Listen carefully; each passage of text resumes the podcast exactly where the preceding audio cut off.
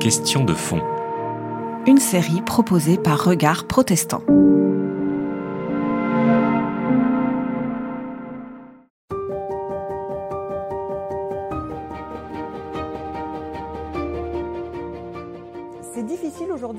Compte quand on achète une Bible et qu'on a devant soi euh, une Bible joliment euh, parfois illustrée, bien écrite, sans faute d'orthographe, euh, écrite noir sur blanc dans un bon français, dans notre propre langue, tout bien ordonné avec des chapitres et des versets et même parfois des titres. C'est difficile quand on a ça sous les yeux de se rendre compte de la complexité et aussi de la fragilité des documents qui sont à la base de ce texte qu'est le Nouveau Testament.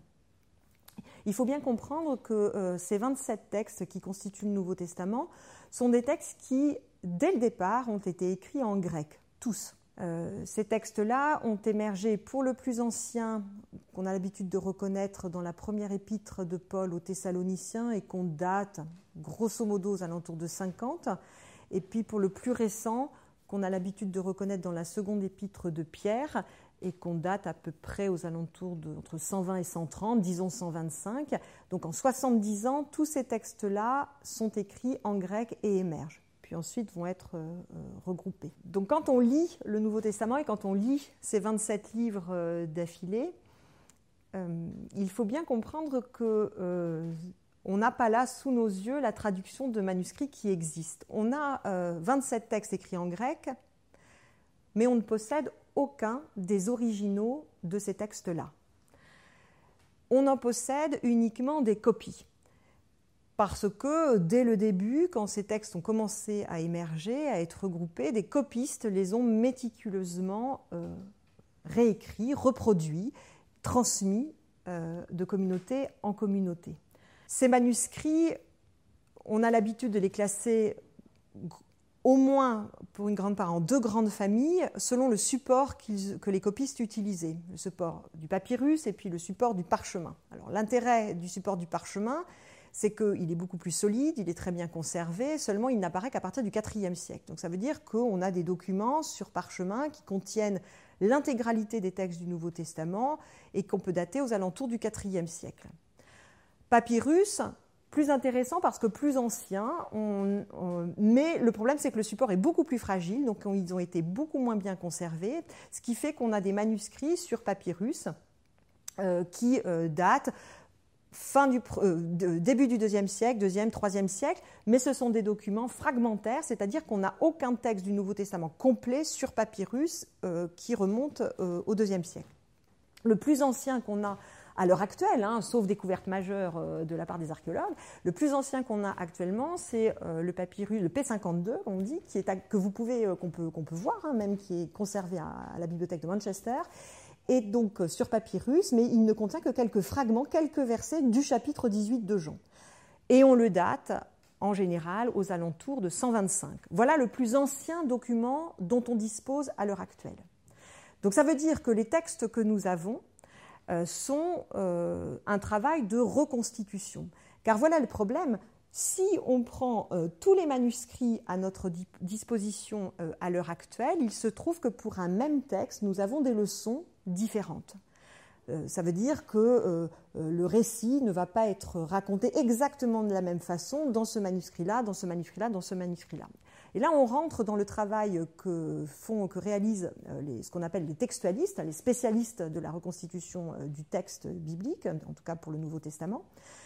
Euh, ces personnes, leur travail est de comparer les variantes entre ces manuscrits et de choisir au fond la variante qui leur semble être, argument à l'appui et critère à l'appui, le plus proche de l'original.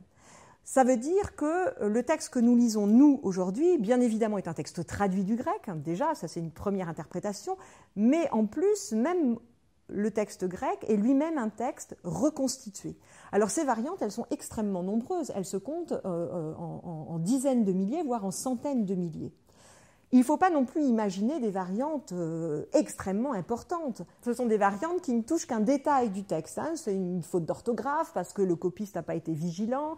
Euh, c'est euh, une lettre mal formée qui change un petit peu l'orthographe du mot. Ce sont des fautes de grammaire. Ce sont simplement un vocabulaire qu'on essaye de réélever ou bien un mot d'hébreu translittéré en grec qu'on veut bien faire comprendre dans sa langue, donc on se permet d'en glisser un autre, etc.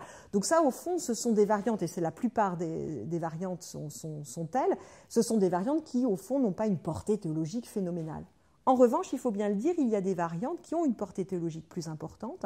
Il y a des cas euh, très célèbres pour cela. Alors peut-être on peut, on peut en citer quelques exemples. Le plus, le plus connu, le plus manifeste, au fond, le plus, le plus gros cas, je dirais, euh, de la, des variantes, c'est euh, par exemple la finale de l'évangile de Marc.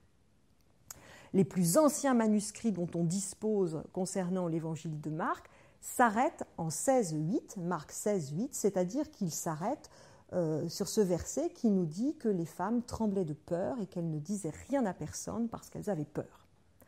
Ça veut dire que vraisemblablement, en tout cas la grande majorité des chercheurs actuellement sont d'accord là-dessus, les versets qui suivent et qui sont présentés dans nos éditions modernes de la Bible sont des versets qui ont été ajoutés plus tardivement et qui vous fournissent un beau récit d'apparition du ressuscité avec un bel envoi en mission.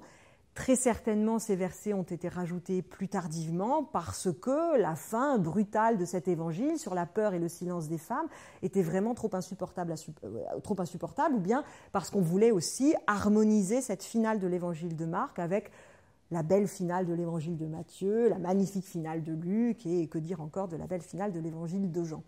Voilà ce que, au fond, les textualistes, les spécialistes des manuscrits nous ont montré, c'est que on écrit et on réécrit aussi les textes euh, qu'on se transmet euh, de génération en génération ou de communauté euh, en communauté.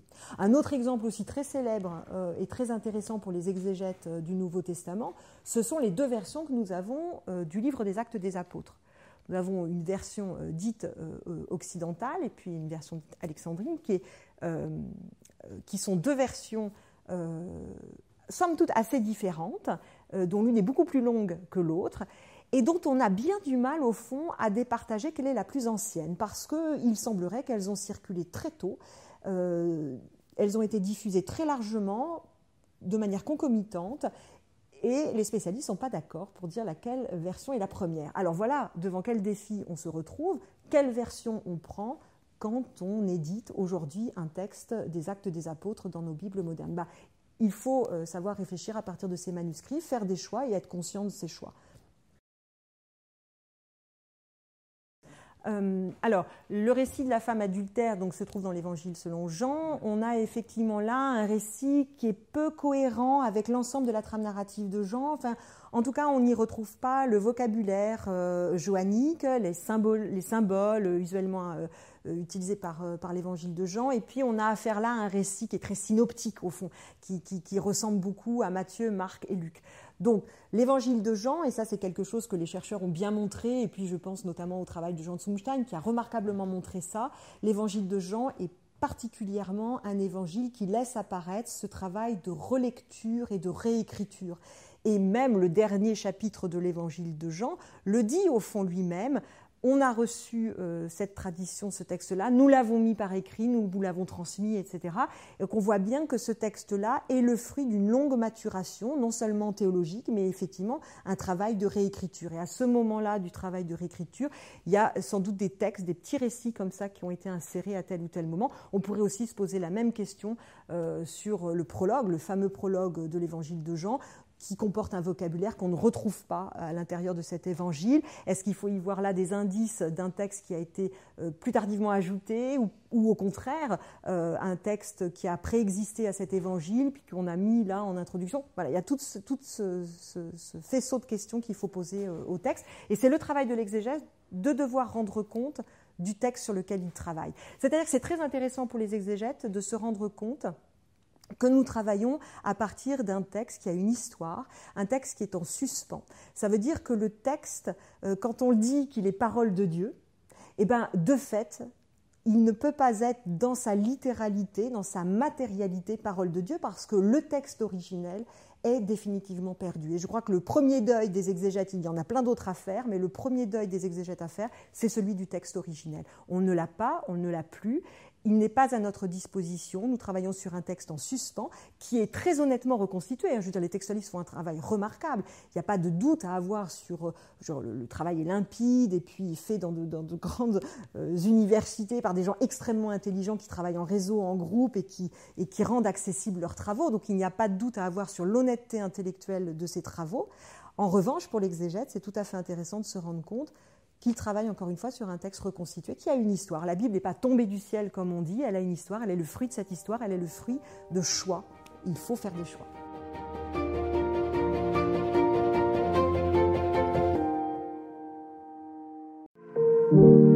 C'était Question de fond. Une série de regards protestants.